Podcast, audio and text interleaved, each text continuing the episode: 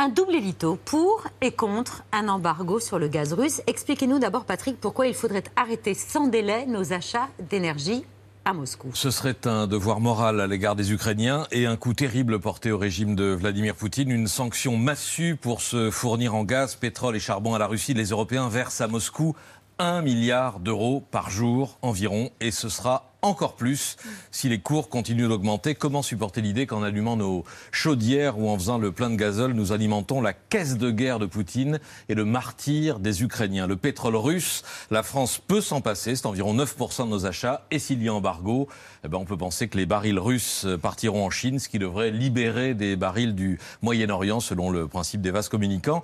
Pour le gaz, c'est un peu plus périlleux. La Russie nous fournit 17% de notre gaz, mais la France a la chance d'avoir diversifié ses approvisionnements Kazakhstan, Norvège, Algérie. Nous avons quatre terminaux euh, méthaniers qui permettent de recevoir et de stocker du GNL, gaz naturel liquéfié par voie maritime. Et nous avons des stocks jusqu'à l'hiver prochain avec 12 sites euh, souterrains qui emmagasinent euh, un tiers de notre consommation annuelle. Cela paraît soutenable. Enfin, regardez le débat en train de naître en Allemagne, pays beaucoup plus dépendant que nous face à un gouvernement très frileux. De nombreuses voix s'élèvent en faveur d'un embargo moralement nécessaire, même s'il fera un peu plus froid dans nos salons, comme l'a dit euh, l'ancien conseiller diplomatique d'Angela Merkel, ou encore cet édito de la Süddeutsche Zeitung, la riche République fédérale peut et doit se permettre un tel embargo. Et surprise, malgré les privations à prévoir, les Allemands sont plutôt d'accord. Dans un premier sondage, 54% soutiennent l'idée de fermer tous les robinets avec la Russie. Et à contrario, pourquoi un tel embargo sur les hydrocarbures russes serait une folie? Ce serait d'abord nous punir nous-mêmes, sans garantie d'efficacité sur la folie guerrière de, de Poutine et avec le risque que le tyran du Kremlin